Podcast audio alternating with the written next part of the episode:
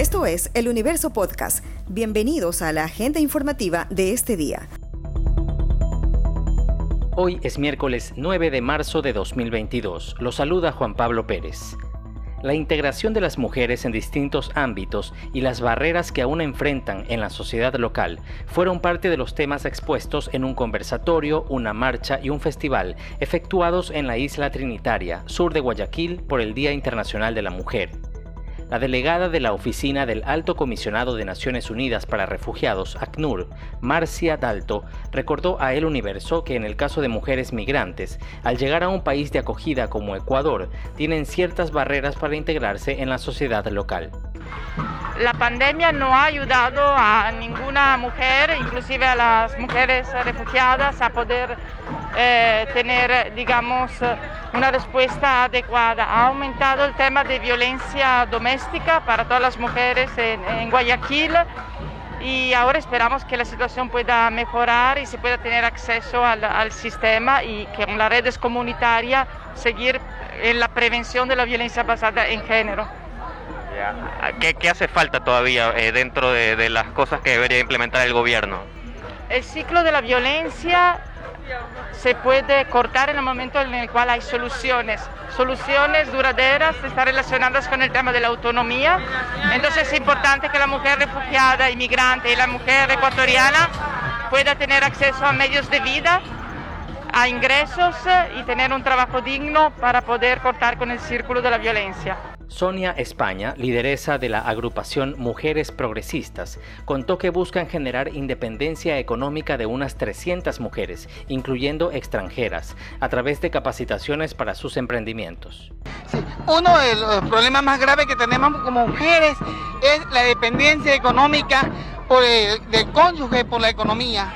Entonces, eh, nuestro papel es siempre estar desarrollando a las mujeres que se independicen económicamente y que puedan tener de alguna manera dinero para aportar en el hogar.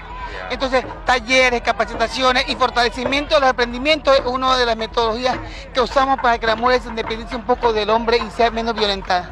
¿Cuántas mujeres más o menos ustedes han logrado ayudar? De más de 300. Más de 300. ¿De toda la comunidad acá de la isla Trinitaria? No, de una organización que tenemos en estos momentos somos casi 300 entre venezolanas y mujeres eh, afroecuatorianas. El presidente Guillermo Lazo hará pública la próxima semana su decisión sobre la ley aprobada por la Asamblea respecto al aborto por violación. En su programa semanal desde el Palacio de Carondelet, aseguró que está haciendo un trabajo muy serio. Yo defiendo la vida desde la concepción hasta la muerte natural.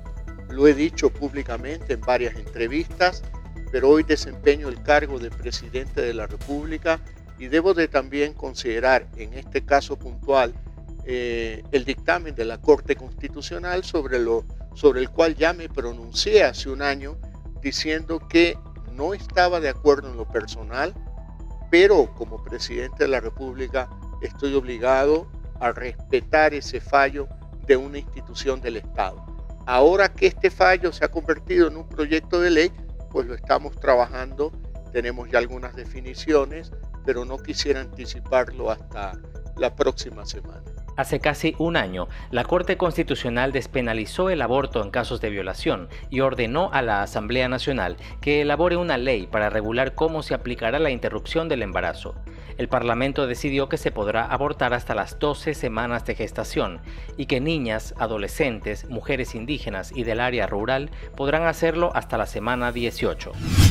Los productores bananeros proponen al gobierno la creación de un fondo de contingencia con financiamiento propio de los mismos productores a través de la retención de 0,05 centavos de dólar por caja comercializada para minimizar las pérdidas por el conflicto entre Rusia y Ucrania.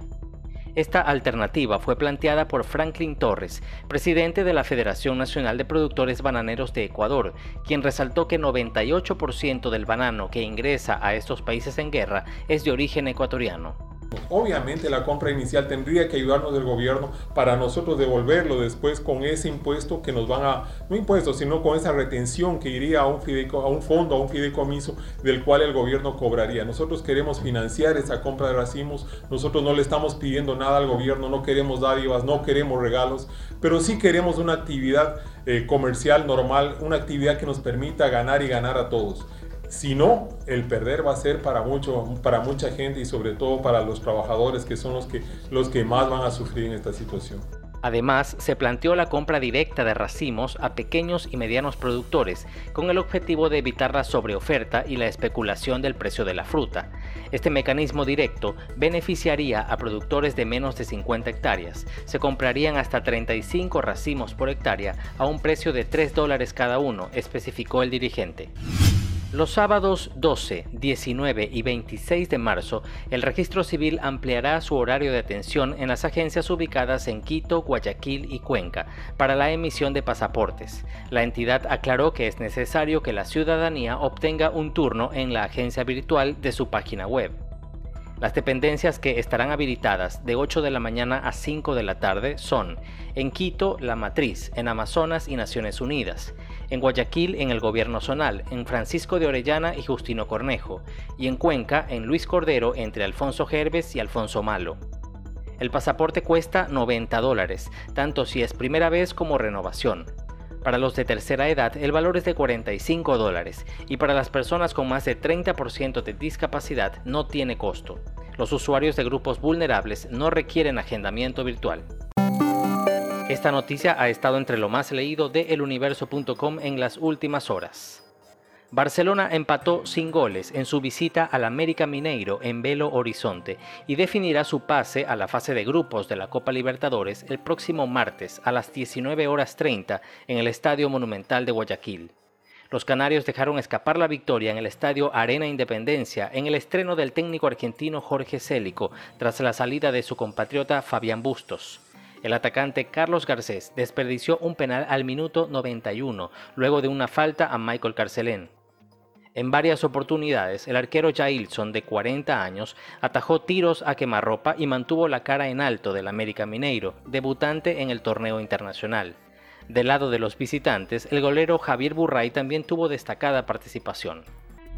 Esto fue lo más destacado de la jornada. Hasta la próxima.